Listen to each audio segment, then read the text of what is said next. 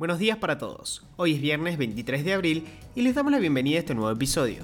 Hoy se celebra el Día del Libro. Quédate y te contamos algunas curiosidades sobre su origen. Mi nombre es Manuel Carrasco Y yo soy Jazmín Gutiérrez. y esto es Primera Parada, un podcast de Publius Group. Nacionales.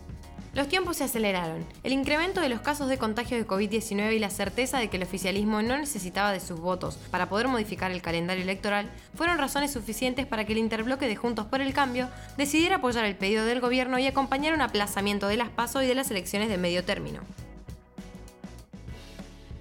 La titular del PAMI, Loana Volnovich, denunció este jueves que el gobierno porteño gestionó mal la asignación de turnos para la vacunación de adultos mayores. Desde la ciudad contestaron que la asistencia fue baja porque la base de datos recibida se encontraba desactualizada. El presidente de los Estados Unidos no escuchó en vivo el discurso de Alberto Fernández en la cumbre climática que organizó la ONU para conmemorar el Día de la Tierra y generar conciencia sobre los desafíos que enfrenta el planeta. En su rol de anfitrión del encuentro de líderes de todo el mundo, el secretario de Estado de los Estados Unidos, Anthony Blinken, anticipó que Joe Biden tenía que retirarse por unos minutos. Tras el anuncio de que llegará un cargamento con un millón de dosis de Sinopharm, el Ministerio de Salud de la Nación decidió dar un giro. Se destinará la aplicación de la segunda dosis a quienes recibieran la primera aplicación, entre ellos 500.000 docentes de todo el país. Recordamos que anteriormente la ministra había decidido aplicar una dosis a la mayor cantidad de personas posibles.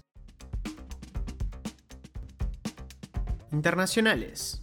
Luego de que Rusia anunciara este jueves que comenzará a reducir su presencia militar en la zona cercana a la frontera con Ucrania, Estados Unidos advirtió que espera acciones y no palabras al respecto. La OTAN tomó nota del anuncio de la retirada de los soldados rusos, pero aseguró que permanecerá vigilante. En otra muestra de aparente desescalada, el presidente ruso Vladimir Putin se dijo dispuesto a recibir en cualquier momento a su par ucraniano en Moscú para abordar las tensas relaciones bilaterales.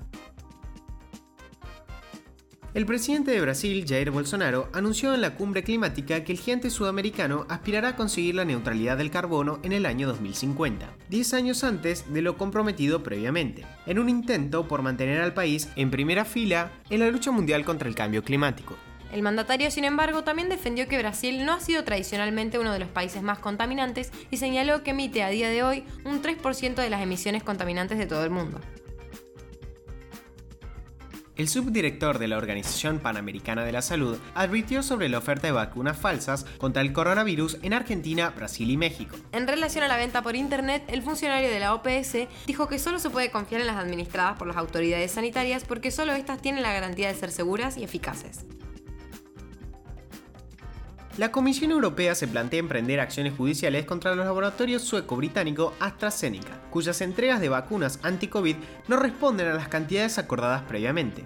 En el segundo trimestre solo prevé suministrar 70 millones, aunque inicialmente prometió 180 millones. La comisión considera que el laboratorio no respetó sus obligaciones recogidas en el contrato firmado con la Unión Europea.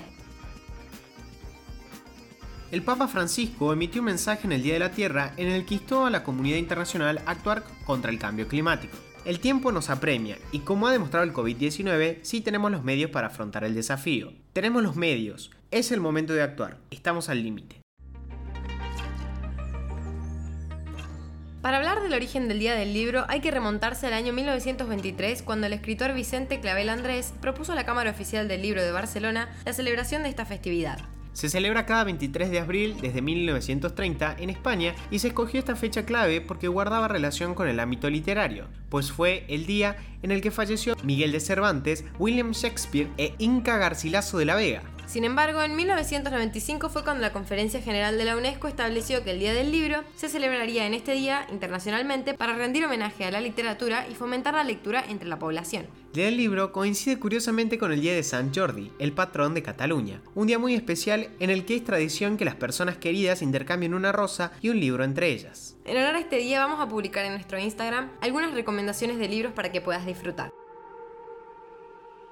Ahora sí, los despedimos por hoy. Gracias por escucharnos. Compartí este episodio con tus amigos. Esperamos tus sugerencias en nuestro Instagram, publius.com.ar o en nuestro Twitter, publius-group.